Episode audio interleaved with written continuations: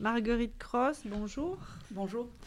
Euh, est-ce que pour une femme, l'intégration dans le domaine des médias n'est pas trop difficile? Alors, euh, ça dépend où on est, dans quels médias on travaille. Euh, il y a des différences notables encore aujourd'hui. par exemple, il est plus difficile pour, pour la télévision que pour la radio d'être une femme et d'avoir des postes de responsabilité. Je vais revenir là-dessus parce que c'est là un peu le nœud gordien. Hein. Euh, mais, euh, pour ce qui est des médias, euh, les choses sont en train de bouger. Si on, les observe, nous, depuis, statistiquement, hein, depuis une centaine d'années. Et les choses Les femmes ont réussi à tracer leur route. Hein.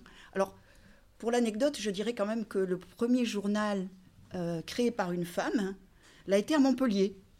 Ah oui, elle a créé sa gazette, la gazette de Montpellier, 18e euh, siècle. Euh, et euh, je précise qu'elle ne savait ni lire ni écrire. Elle venait d'un milieu terriblement modeste. Hein, vraiment, elle était une, pauvre femme du XVIIIe siècle.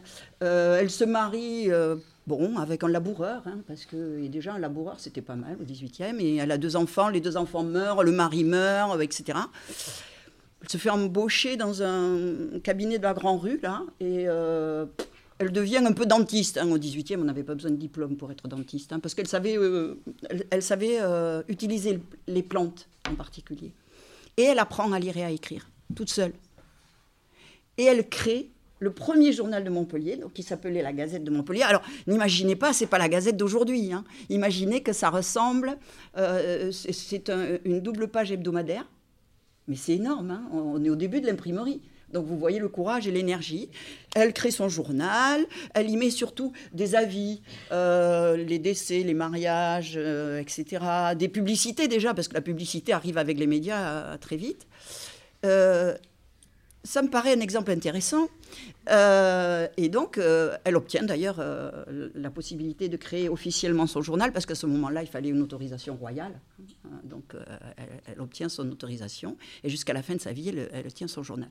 Et puis, dans, les femmes dans les femmes et le journalisme, j'en citerai une autre. Elle s'appelait déjà Marguerite, celle-là. C'est un hasard. L'autre aussi, elle s'appelle Marguerite.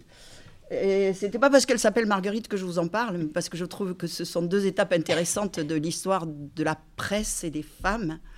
Euh, la deuxième, elle s'appelle Marguerite euh, Durand. Alors elle, quelqu'un de remarquable aussi. Alors elle, elle est parisienne. Hein. Ils sont pas tous montpelliérains, il faut pas, faut pas exagérer. Elle, elle est parisienne. Elle est féministe.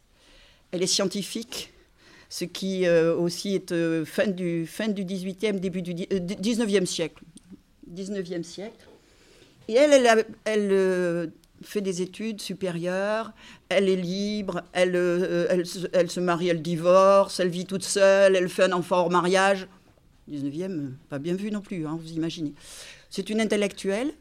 Elle fonde le premier journal féminin et féministe de France, où il n'y a que des femmes. C'est gonflé.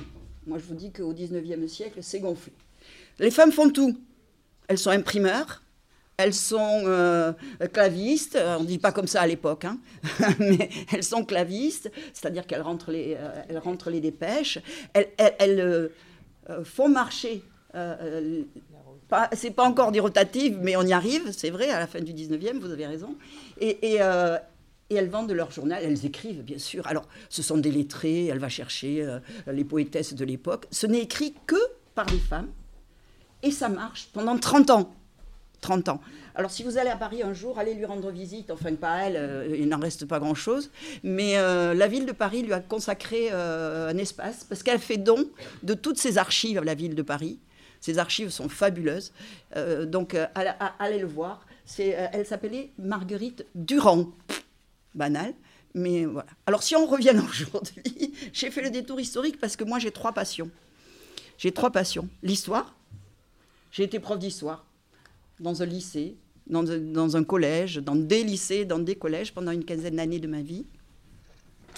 Et puis euh, j'ai une deuxième passion, mais qui est liée à la première, c'est donc la pédagogie et la formation à partir euh, d'une quinzaine d'années de ma vie professionnelle, j'ai fait de la formation d'adultes, notamment eh ben, de mes collègues dans cette académie et ailleurs. Et mon troisième, ma troisième passion, c'est les médias, vous l'avez entendu. Et c'est vrai que j'ai eu la chance de créer dans cette académie une structure qui, auquel appartiennent encore mes collègues et amis qui sont là, euh, qui s'appelle le Centre de liaison de l'enseignement et des médias d'information. C'est quelque chose qui a été créé il y a déjà 40 euh, ans, puisqu'on fête le 40e anniversaire cette année, et que euh, notre travail a été de développer partout en France, ça existe en Europe, j'ai beaucoup travaillé aussi avec, avec l'étranger grâce à l'UNESCO, parce que j'ai beaucoup travaillé pour l'UNESCO aussi.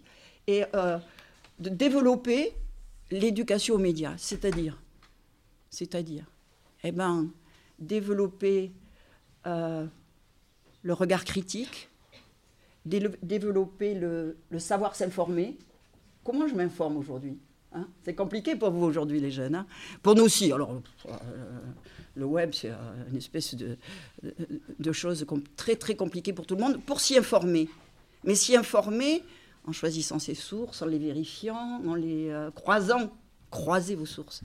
Euh, donc, euh, passion autour des médias, passion autour de l'histoire des femmes et des médias. Et pour le coup, je voudrais dire que si cette histoire a commencé il y a une centaine d'années, il y a une centaine d'années, dès que les médias apparaissent, les femmes avancent à tout petit pas, mais vraiment à très petit pas. Et je dirais que les choses ne sont pas terminées. Les choses ne sont pas terminées. Dans le sens que, euh, il est sorti hier, par exemple, un rapport qui, sort chaque année, le 8 mars, sur euh, les droits des femmes, mais les femmes dans les médias.